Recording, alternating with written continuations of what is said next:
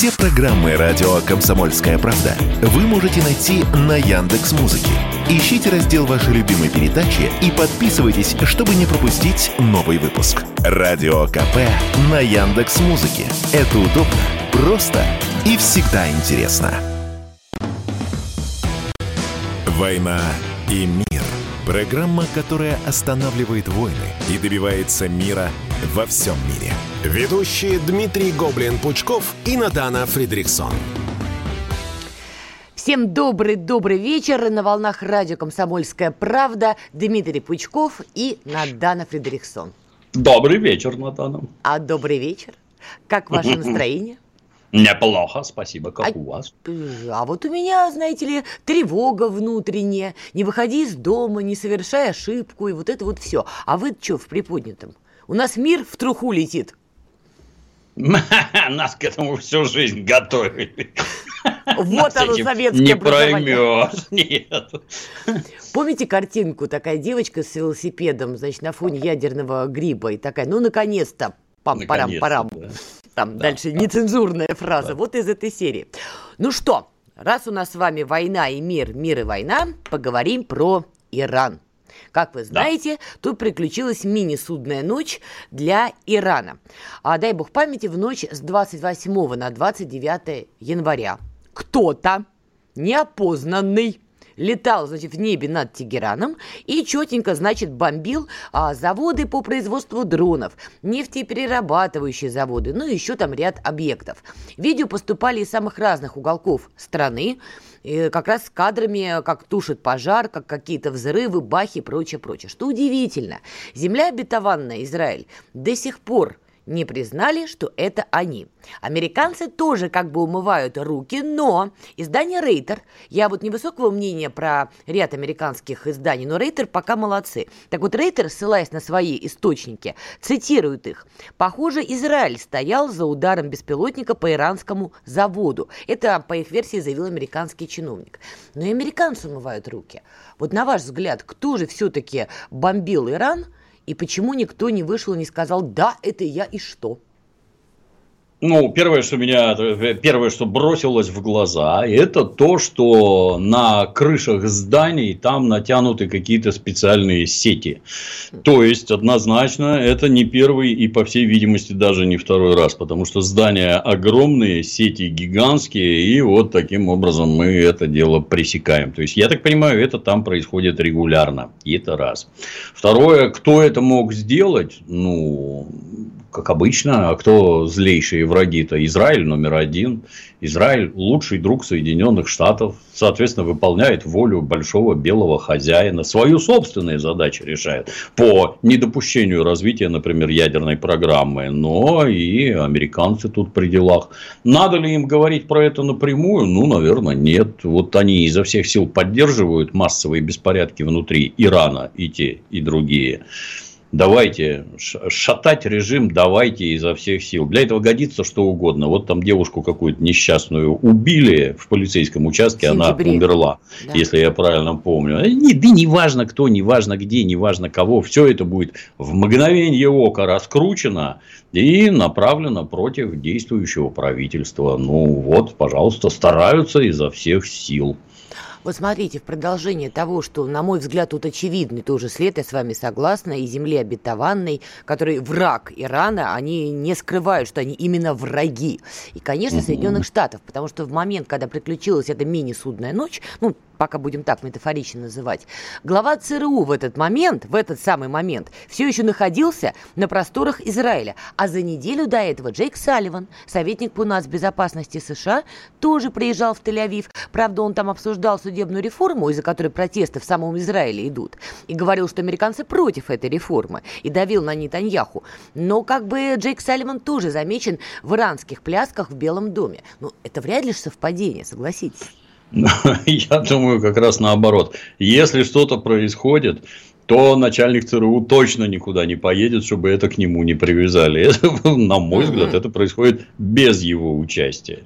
То есть, подождите, думаете, от того, что Бернс был в этот момент в Израиле, получается, ни американцы, ни евреи не виноваты в этой ну, истории, ну, раз так? Нет, нет, я бы не поехал. А Если бы я был начальником ЦРУ, я бы не поехал. Сначала взорвите что-нибудь или взорвите, да, лучше сначала, до того, как я приехал. Вот, вот там делайте, что хотите, чтобы ко мне это было не привязать. Ну, вроде очевидно. А так, наверное, раз приехал начальник ЦРУ и такая подлость это только Россия такое могла устроить. Сразу начнут сваливать на нас обязательно. Ну, пока, кстати, они вот даже на нас не свалили, хотя это будет совсем дико, потому что у России и Ирана, ну, не сказала бы, что прямо дружеские отношения, все-таки, на мой взгляд, это не так. Но у нас вообще нет особо кочек и конфликтов, поэтому натянуть тут Россию, ну, не получится при любой фантазии. Но, возможно, вы правы, может быть, это вообще какая-то третья сторона дела. Саудовская Америка... Аравия Иран не любит, например. Может, да кто угодно может быть. Ну, любви они к нам никакой не испытывают, то есть у них еще во времена Айталы Хамини мы же делились пополам. США это большой шайтан, сатана. а Совет... Да. Э, ну, шайтан это и есть сатана. А Советский Союз это малый шайтан.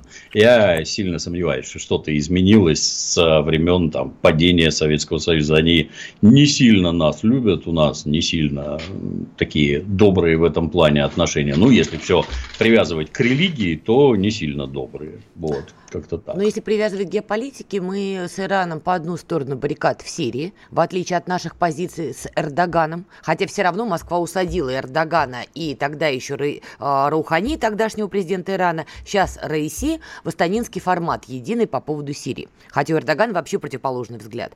Это вот такой успех нашей дипломатии, хотя даже не, не дипломатии, я думаю, а лично Владимира Путина. Я думаю, это вот лично его заслуга, что он усадил вот а, двух этих лидеров за один стол. Но, ну, вот... этот что же дипломатия? Да. Ну, да. И, ну, индивидуальная, но дипломатия. Все индивидуальная равно, да. дипломатия звучит, кстати. Но тут, э, когда тема Ирана стала развиваться, многие стали писать, даже мне в комментариях э, серии, да, конечно, Иран это интересно, но, в общем-то, России никак не угрожает. Вот как вы считаете, если Иран смогут расшатать, дестабилизировать, какие-то вызовы для нас? Ничего хорошего в этом нет. Это на Ближнем Востоке там и так-то порядка нет столетиями, тысячелетиями, а и сейчас ничего хорошего из этого не получится. То есть, ну, ну, например, если эти дроны запустили агенты Соединенных Штатов просто для того, чтобы натравить Иран на Израиль. Американцам-то плевать вообще на всех. И на Израиль в том числе. То есть, там все эти сказки о дружбе достаточно послушать граждан Израиля, что они думают про Соединенные Штаты и как они отзываются об их тесной дружбе. Можно узнать очень много нового для себя. Вот, если это американцы, так сказать, научили этих людей и подпустили для того, чтобы организовать боевые действия, открытые уже против Израиля, Израиля. Ну, ничего хорошего нас не ждет в том числе. Они у нас снизу, в общем-то, к Каспийскому морю выходят, граничат с Азербайджаном. Это все влияет на Кавказ со страшной силой все действия Ирана. Гадить будут как только могут. Ну да, и, как мне кажется, дестабилизация Ирана, такой крупной страны, автоматом даст возможность боевикам, запрещенным в России группировки ИГИЛ, вновь помахать своими флажками. Я напомню, и что они были тише воды и ниже травы, пока американцы не стали ворошить Сирию. И вот в этот самый момент мы чуть не получили целое государство террористов. Я боюсь, да. что если Иран раскачает, история может халила и клип повториться. Еще тоже такой важный момент. Я, тоже люди интересуются, Иран сможет ответить как-то на такой выпад? Сначала люди спрашивали, сможет ли Китай от, ответить американцам за Тайвань, и пока не ответил. Вот насчет Ирана что думаете? Ну, в первую очередь, это задача спецслужб подобное выявлять и пресекать. Это первейшая задача. То есть, а, спецслужбы, б, все эти объекты, которые для них хоть что-то значат, они должны быть под охраной ПВО. Такого ПВО, я боюсь, они, конечно, парни толковые, 50 лет под санкциями или сколько там, они уж научились С там выкручиваться. Да, да. Ну, такого ПВО у них, по-моему, нет. Ну, вот, например, поставить им наши панцири. У нас тут недавно злопыхательствовали по поводу того, что там на Министерство обороны вроде как затащили что-то в Москве на дома ставят. Вот какой позор, какой, какой позор. Если украинские нацисты громогласно заявляют, что у них готово тысяча дронов, которыми они будут атаковать Москву и Питер, но надо это пресекать. Во-первых, с одной стороны, спецслужбы должны выявлять этих негодяев. С другой стороны, должна быть система ПВО, которая именно подобные вещи и ликвидирует.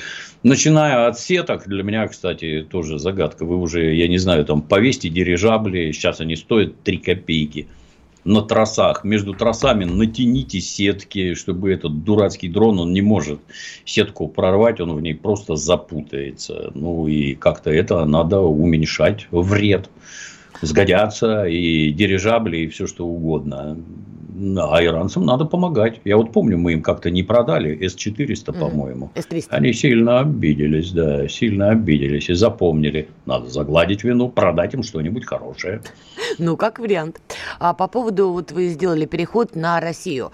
Абсолютно верно, украинская сторона неоднократно заявляла о том, что они могут тут возмездие некое устроить, и многие ребята, которые в зоне СВО работают, и журналистами, и гуманитарщиками, неоднократно поднимали тему дронов. Но мне кажется, что пока эту угрозу в России недооценивают. Как вы считаете?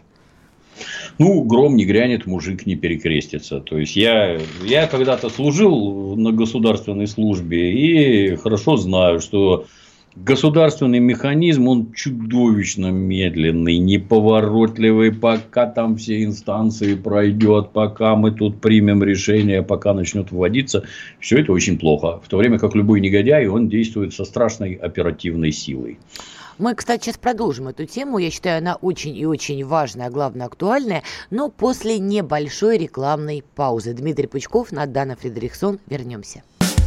Они видят, что происходит, знают, как на это реагировать и готовы рассказать вам, что будет. Начинайте день в правильной компании.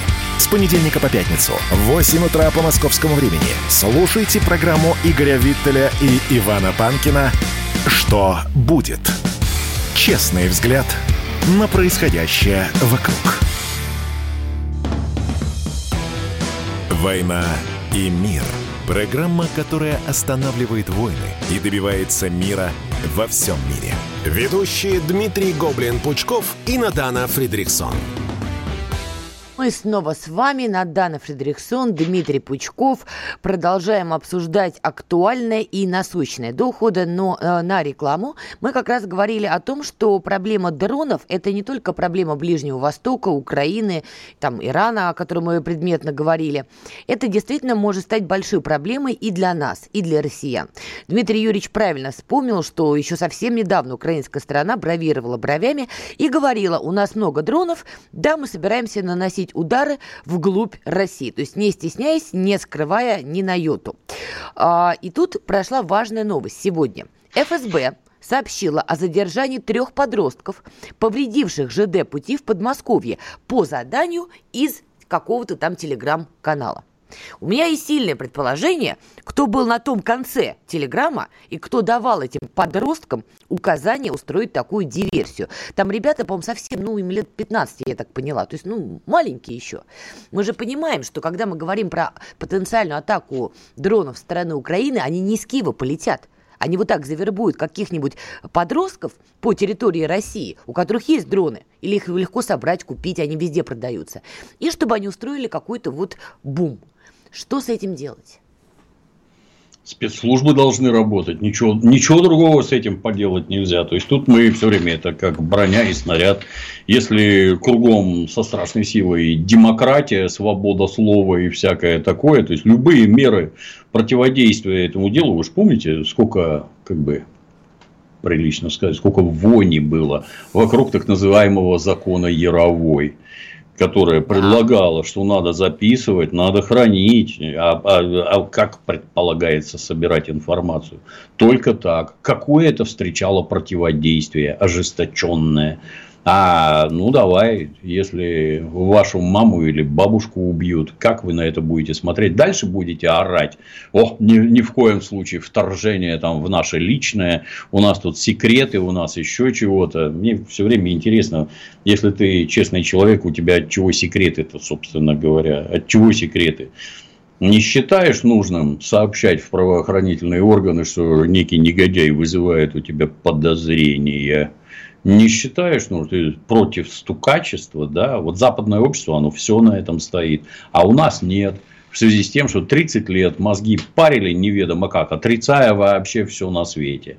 А заниматься этим должны строго спецслужбы. А как этим заниматься? Просто это должно быть тотальное наблюдение и тотальное, ну, нехорошее слово, осведомительство, то есть агентурная работа с этими придурками, а это придурки натурально, малолетние дебилы, с ними надо работать. То есть, с одной стороны, их надо воспитывать, а с другой стороны, за ними надо следить. А, а на чем их воспитывать, я, честно говоря, не понимаю. Если во главе угла у нас везде стоят деньги – а не какие-то там моральные ценности. Вот если деньги везде, ну, давайте им деньги, чтобы они сдавали всех, кто к ним обращается. Есть у вас столько денег? Наверное, нет. На деньгах это строить нельзя. А дальше внезапно окажется, что тупые большевики, у которых была песня про коричневую пуговку, которую дети нашли и в итоге выловили шпионов в пограничной полосе, окажется не смешно. Понимаете, все над чем глумились, оно оказывается не смешно. Вот спецслужбы должны работать в первую очередь. Да, но на каждого подростка с дроном не хватит и бабушки Агафии, и участкового, и ППСника, и тем более ФСБшника. а каждый и не нужен. Каждый не нужен. Вот нас с вами проверять на предмет э, ограбления Сберкасс абсолютно бесполезно. Мы Начнут с вами именно Сберкасс, да, не, не, гра, нет, не грабим, и в планах у нас такого нет вообще. А дроны, вот я помню, как-то приехал в город Дрезден, а там из города Дрезден мы поехали в Саксонскую Швейцарию. Это там неподалеку, такая очень красивая местность, там такие древние горы какие-то, выветренные такие, прям как столбы стоят, очень красиво. На входе висит плакат, ну там эти стенды, разъясняющие, как себя вести. И отдельно удививший меня пункт, дроны запускать нельзя, штраф 60 тысяч евро. Я только смахнул 60 тысяч евро, насколько все серьезно. Почему? А потому что это туристическое место, там масса людей ходит. А если твоя эта дура упадет им на головы, вращая винтами, кому-нибудь башку проломит, кого-то порежет, детей, боже упаси. Нет, летать нельзя. А чтобы серьезность намерений была понятна, штраф 60 тысяч евро. И я уверен, что там с тебя его слупят, просто без разговоров слупят. Ну а почему у нас дети запускают дроны, где попало, это для меня меня загадка. Ну, это вообще не игрушка никаким образом. Я вот как только услышал, что такое есть вообще, это же первое, возить на зону наркотики, например. Раньше там из каких-то рогаток катапульт стреляли, там к кошкам, котам привязывали. А теперь что, подлетел к окну, раз и выгрузил.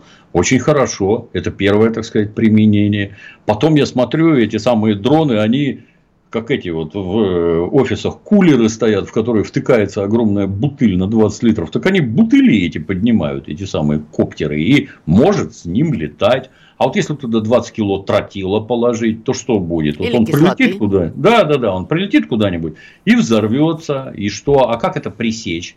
Никак. А если к нему пистолет привязать, это, кстати, очень странно, что до сих пор не сделали, видимо, ну, вы его шата... посоветуйте, давайте. Так ага. что там советовать, оно же все очевидно, в самолете пушки есть, и тут точно так же. То есть, это крайне специфический и исключительно опасный прибор. А как это забороть? Ну, например, запретить продажу. Раз.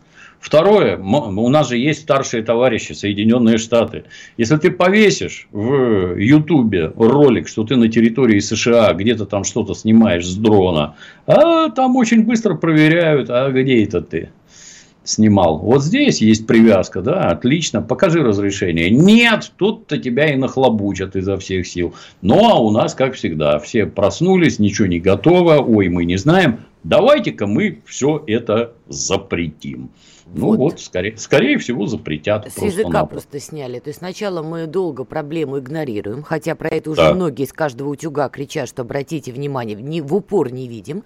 А когда клюнет тот самый петух, начнется как у Булгакова. Котов приводили в отделение тогда еще милиции. Помните, когда Волнт улетел? Это же начнется правда. Вот вы пошутили, а я вот не шучу. Вот вы будете стоять на улице, запускать дрон, вот вас крутят вот после того, как петух клюнет, крутить да. начнут всех да. без да. разбора. И начнется опять запретительство, бардак и странные Ну, а что делать?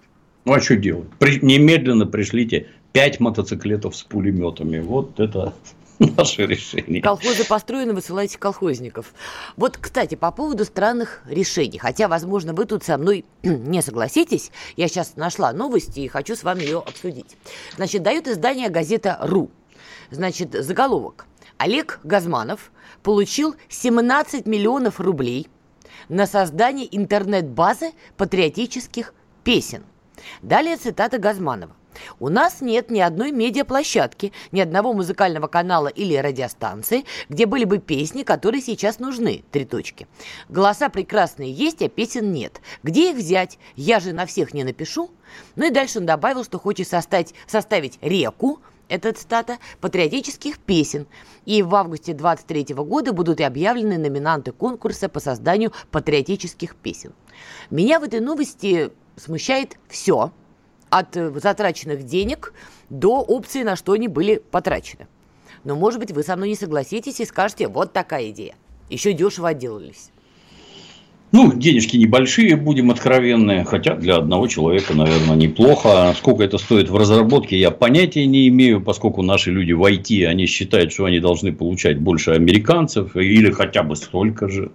Это тоже абсолютно, так сказать, у нас нормально. Я так думаю, что государственное финансирование, оно не так, что мы вам лопатой отбросили, а вы там разбираетесь. Нет, там все-таки это взвешивается, бизнес-план, бюджет и всякое такое. Для меня удивительно, что это под э, некие патриотические песни. Песни бывают разные. Вот Лев Лещенко, например, не пел. Кроме Дня Победы Лев Лещенко пел там про родительский дом, Соловьиную рощу и всякое такое. И как-то я бы не определил, что Лев Лещенко исключительно исполнитель патриотических песен. Он всякие пел, в том числе и патриотические. А как-то на этом вот так вот циклиться, ну, для меня как-то странно.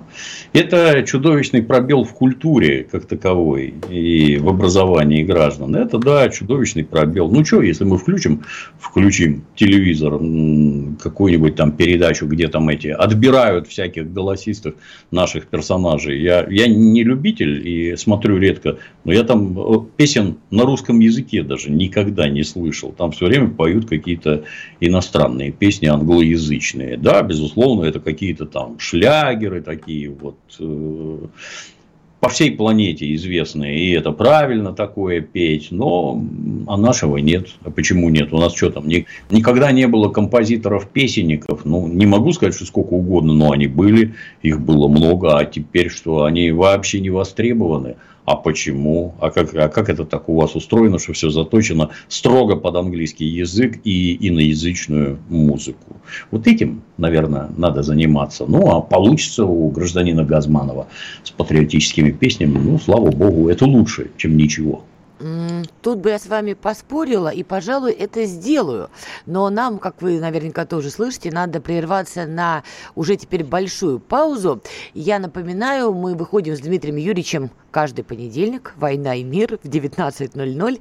Сейчас продолжим эту тему, потому что есть еще ряд моментов, которые я хотела бы дообсудить. Ну и пойдем дальше по темам, которые сегодня будоражат сознание многих и многих россиян. Не переключайтесь, скоро к вам вернемся. Все программы радио Комсомольская правда вы можете найти на Яндекс Музыке. Ищите раздел вашей любимой передачи и подписывайтесь, чтобы не пропустить новый выпуск. Радио КП на Яндекс Музыке. Это удобно, просто и всегда интересно. Война и мир. Программа, которая останавливает войны и добивается мира во всем мире. Ведущие Дмитрий Гоблин-Пучков и Надана Фридриксон. Итак, мы продолжаем. Надана Фредериксон, Дмитрий Пучков. До ухода на эту паузу мы говорили о патриотических песнях. И вот чтобы создать единый какой-то портал с этими патриотическими песнями, Олег Газманов получил 17 миллионов рублей. Я напоминаю, это дает, в частности, издание газета «Ру», чтобы потом не кричали, что это я придумала. И вот о чем я хотела с вами поспорить. Для начала мне, вот когда я читаю подобные новости, мне дико хочется понять, а что они будут читать патриотической песней? И не получится ли, что абсолютно бездарный, бесталантный дуболом вот села муха на варенье, вот и все стихотворение СВО, СВО. И вот только за то, что упоминается СВО, скажут, патриотическая песня. А что вы прикопались к человеку? Получится в том числе и так, да, безусловно, и такие будут. При этом, ну, это же опять-таки, а как это оценивать вообще? Что песня там собрала условно миллион лайков, и тогда она патриотическая, и, или, а если она просто патриотическая и собрала 100 лайков, я, как это, некоторым образом причастный к культуре, могу заметить, что большинство, огромное количество лайков обычно собирает всякое паскудство. То есть, вот то, что страшно весело, смешно и всякое такое. Вот это, да, развлекательный контент, он гораздо более интересен. Если ты говоришь что-то серьезное, интерес сразу падает. Если ты говоришь совсем серьезное, до свидания. Это вообще никто смотреть и слушать не будет. У нас вон в телевизоре там рассказывают всякое. Мы это не смотрим, и здесь смотреть и слушать не будем. Ну, какие-то худсоветы. Э, как оценивать-то? Я про это. Это шлягер номер один, и тогда это хорошая патриотическая песня. Не знаю. Затрудняюсь сказать. Ну вот мне кажется, что мы в итоге вкатимся вот именно села муха на варенье СВО, СВО, и только просто за эти хэштеги автоматом получаешь дорогу в жизнь. Но тут я хочу с вами поговорить как с человеком, который любит такую крутую музыку. Возьмем, например, Pink Floyd. У них есть очень сложные песни. Сложные, имею в виду по смысловой нагрузке. Ну, на мой взгляд, например, Goodbye Blue Sky, да? Это довольно сложная композиция, которая не совсем веселенькая, да? Хе-хей, ребятки, ну где же ваши ручки? Но, тем не менее, Pink Floyd и песня Goodbye Blue Sky любима многими во всем мире. Почему мы же не, мы не можем сделать свой Pink Floyd в этом смысле и свою композицию Goodbye Blue Sky?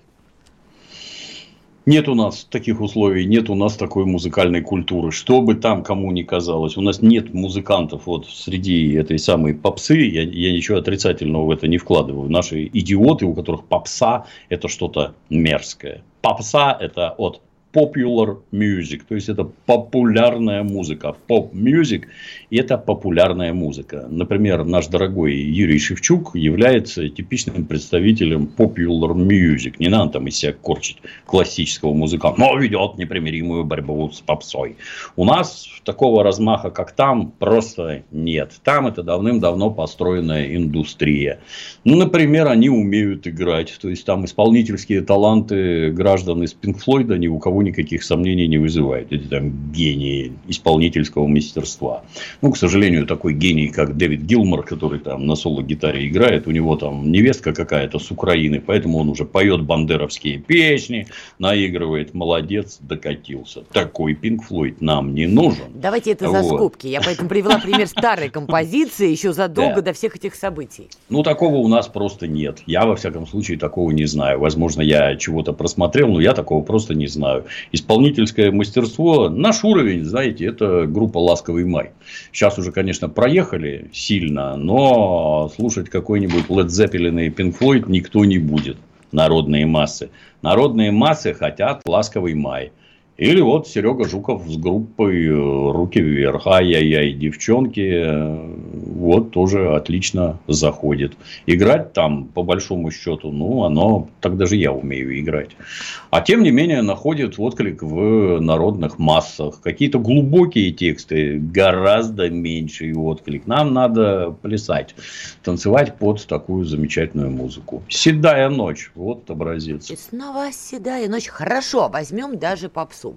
Я когда была маленькая, я прямо вот по-другому не скажу, кайфовала от группы Ace of Base. В частности, я еще будучи совсем маленькой, любила песню Happy Nation.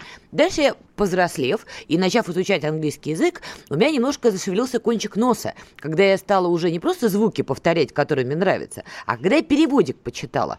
Мотивчик там легенький, но вот я сейчас открыла а, еще раз текст, да? «Счастливая нация живет там, где люди понимают и мечтают о совершенном человеке. Случай, ведущий к сладкому спасению ради людей, ради добра, ради братства человечества. И дальше мы счастливая нация, мы живем в счастливой нации». Ну, простой же текст абсолютно. Но они же поют про американцев, они счастливые счастливая нация. Да, естественно. Почему да. мы не можем опять, хорошо, бог с ним с Пинк Флойдом. Ace of Base.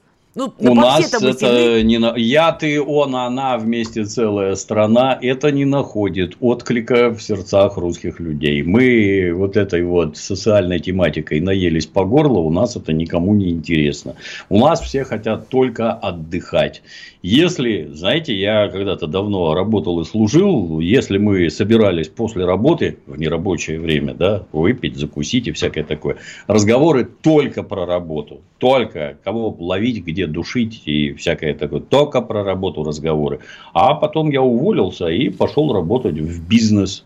А в этом самом бизнесе никто не говорит ни о чем другом, кроме как, как ты провел выходные, куда ты сходил, что ты сожрал, как ты съездил в отпуск, где ты был, что ты сожрал. Про работу не говорят вообще категорически. Это общество потребления. Ему в башку это вбивают. Это твой социальный статус. Как ты, с какой силой ты потребляешь? За рубль или за сто? Я вижу, ты лох, раз за рубль. Я-то за тысячу потребляю. Я гораздо лучше. Но все стремятся только к этому. Поэтому никакие глубокие мысли их не интересуют. Помните, как у Стругацких, когда Дон Румата какому-то там второму Дону рассказывал про светлое коммунистическое будущее, думал, что вот расскажу ему, а он меня в ответ и спросит. Это все, конечно, очень интересно. А как там насчет баб? Вот и тут то же самое. Людей воспитывать надо. 30 лет их воспитывали прямо противоположным вещам. И чтобы оно сразу вдруг стало так, как надо, так, как хочется хотя бы. Не, так не будет. Так вот, Но вернем... делать что-то надо. Да. Вернемся к тому, с чего и начали. Тогда я тем более не понимаю, на что Олег Газманов получил 17 миллионов рублей. Вот честно, по mm. мне, лучше бы вам их отдали. Вот вы как потратили, если бы вам загрузили 17 миллионов рублей на патриотическое воспитание молодежи, например? Не готов ответить. Ну, в принципе, знаю, да. То есть, там организация... Организ... Нет, да, это немного, это мало. 17 миллионов, это, мягко говоря, ни о чем. Я контента на миллион в месяц произвожу, то и то спустя рукава затраты миллион. Вот. А, ну, например, поскольку, поскольку видео со страшной силой востребовано, я не сторонник вот этих вот прямых, там, любовь, комсомол и весна, они не работают. Давайте организуем кружок, в котором мы будем делать табуретки, например. А в процессе изготовления табуреток я совершенно спокойно всем расскажу, как устроена жизнь, как надо думать, в какую сторону смотреть и к чему надо стремиться. Вот это патриотическое воспитание. И как в хату Точно... заходить. Простите. Это обязательно надо, да. Ну, там, как не учи, ты правильно, не, если не понимаешь, правильно не зайдешь. Но вот это правильно. Как в Советском Союзе. Если папа и мама, они для тебя небольшие авторитеты, то учитель труда, руководитель кружка и спортивный тренер, вот они тебя научат. Они это не гении были какой-то педагогики, а просто обычные нормальные люди, которые показывают тебе, как себя надо вести в первую очередь. Что ты будешь, вот как я больше по мальчикам, что ты будешь копировать, какие черты поведения, как относиться к этому, как к тому, он для тебя авторитет. И это детей в правильную сторону поведет. Не знаю, с моей точки зрения, вот я когда-то меня в армию призвали, я был красивый, вот с такими патлами.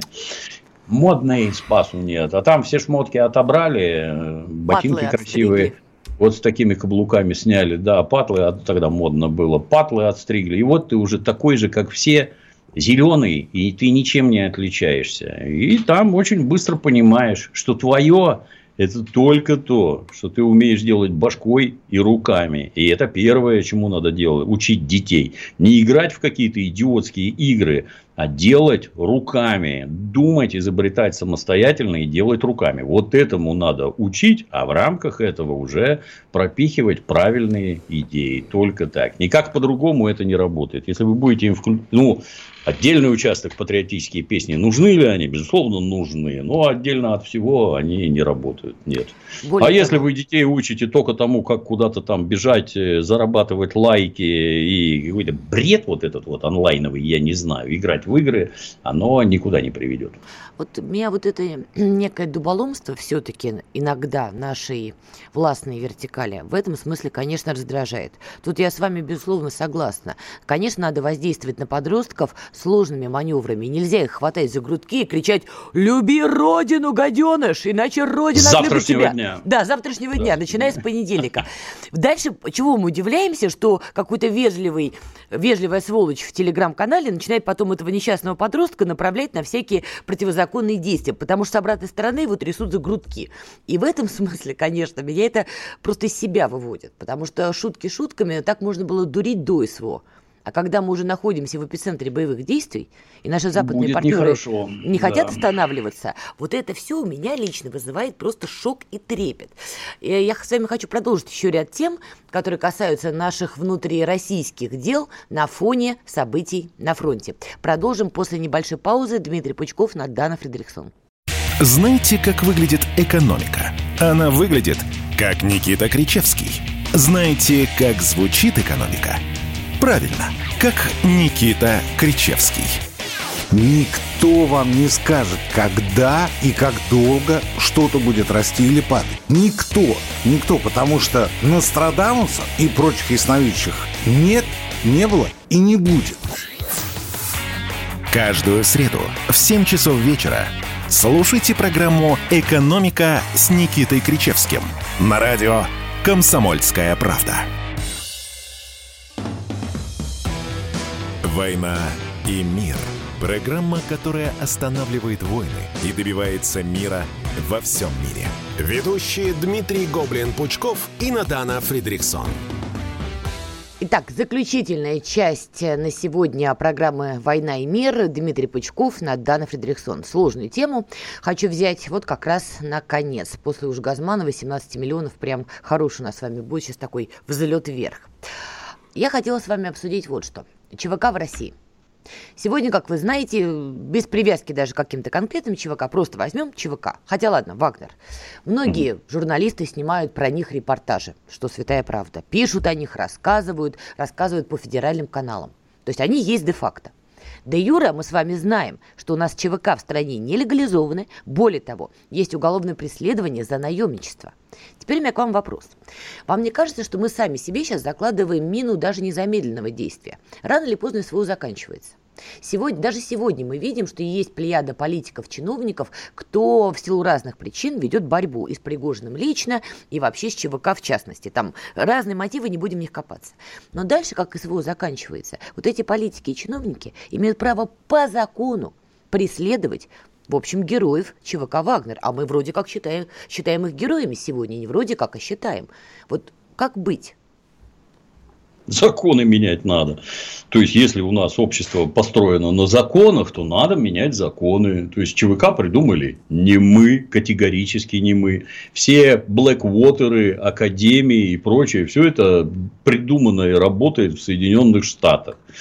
И есть государственные интересы у США за кордоном. Отправлять по каждому вопросу правительственные войска – это просто неправильно. А вот отправить граждан, которые, так сказать, решают подобные задачи в частном порядке, но в пользу США, это в полный рост. Для меня не ясно, а как это так, если оно есть и уже действует, и уже по всей Африке работает, условно, как это так? Что значит законодательно это не организовано? Как это так получается? Кто за это отвечает?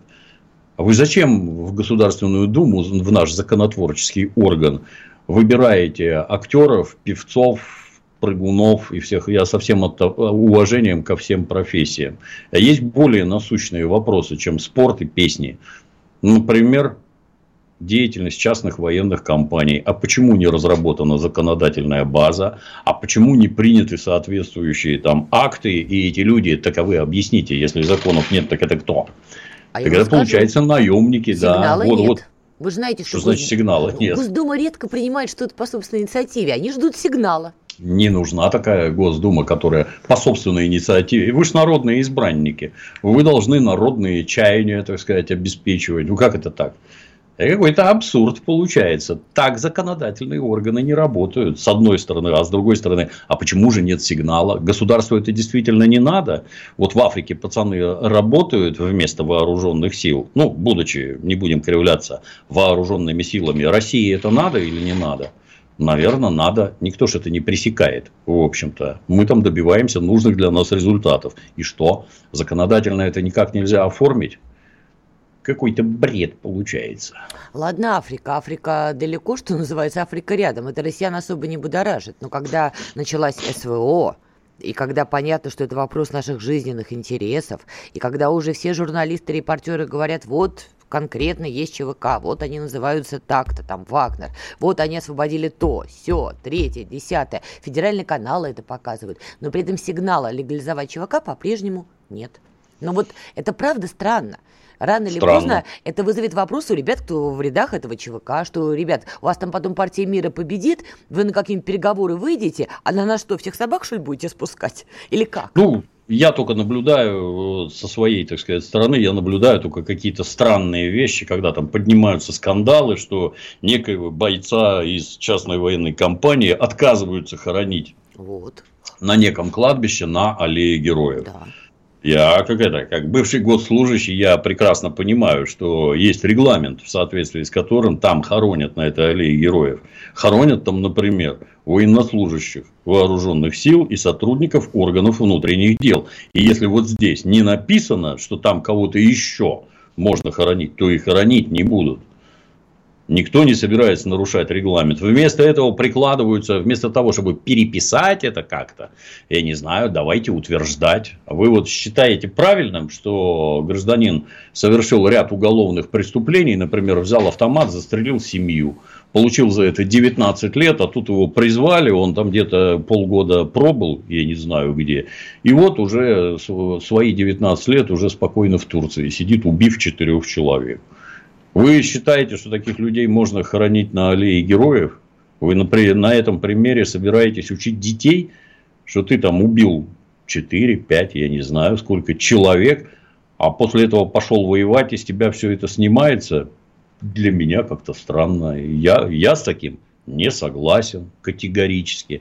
Что с тебя снимется, это да, но на аллее героев тебя хоронить как минимум странно. Вот как-то так.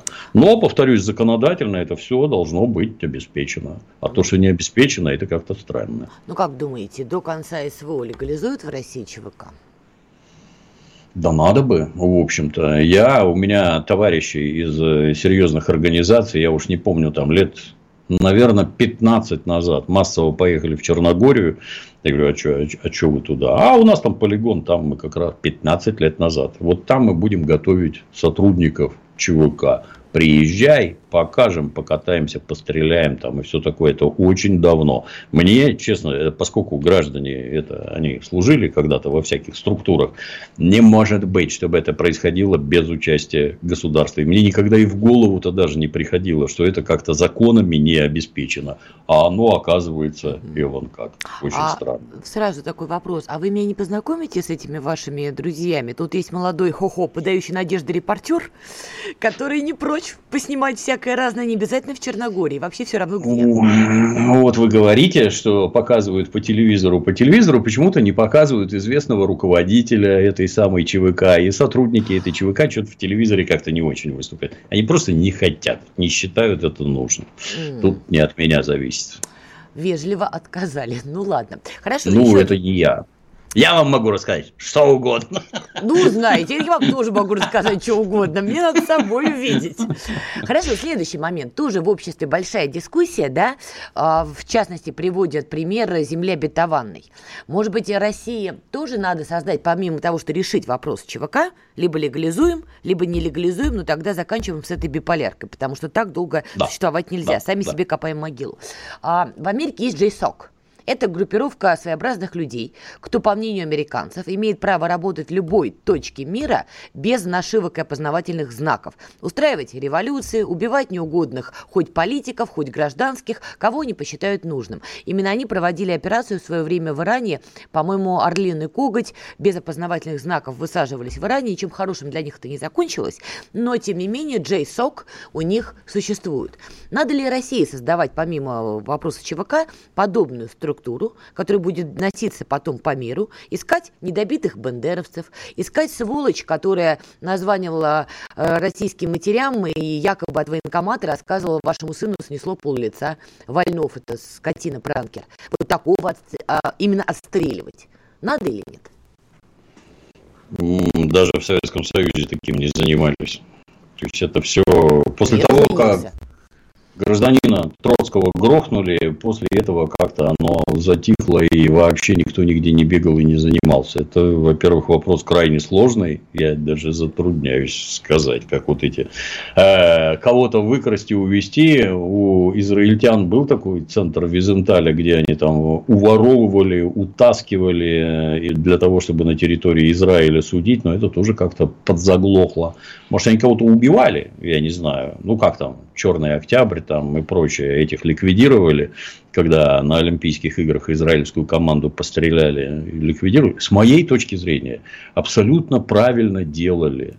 Там потом Стивен Спилберг заснял кино, какие там люди моральные терзания испытывали. Ну, не надо брать людей, которые испытывают моральные терзания.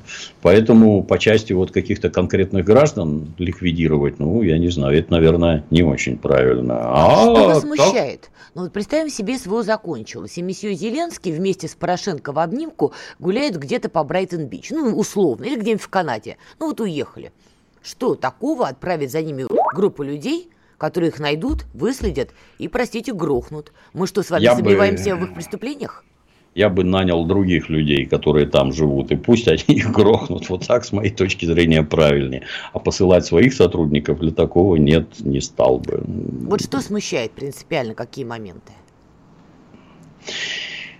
Мы же по законам живем. Хотелось бы, чтобы был суд, чтобы суд рассмотрел дело и вынес приговор. И только после этого кого-то там ликвидировали. Такого нет нигде. В том числе у этих самых американцев. Чтобы вот, когда вы же видели, наверное, в телевизоре, как там конгрессмен вылез с рассказами о том, что Владимира Путина надо ликвидировать, и тогда война закончится. Конгрессмен а что-то никто не это особо не бежит. Хотя, глядя на ряд аспектов э, в отношении нашего президента, заметно, что там угрозы осознаются и предпринимаются меры. Так как-то нет, не знаю. Я к такому не готов. Я бы за ну, такое я... не выступал. Хотя мозгами я с вами абсолютно... Я про техническую сторону. Мозгами, естественно, абсолютно согласен. Такие люди жить не должны. Есть, как это у нас у социально близких уголовников. Жизнь дает только Бог, а отнимает всякая сволочь. Поэтому, если вот этот персонаж считает, что он может отнимать чужие жизни, надо отнять у него. Да, и тут более кровожадно, я считаю, выслеживать и ликвидировать. Но продолжим эту тему на следующей неделе. Дмитрий Пучков, Надана Фредериксон. «Война и мир» – программа, которая останавливает войны и добивается мира во всем мире. Ведущие Дмитрий Гоблин-Пучков и Надана Фридриксон.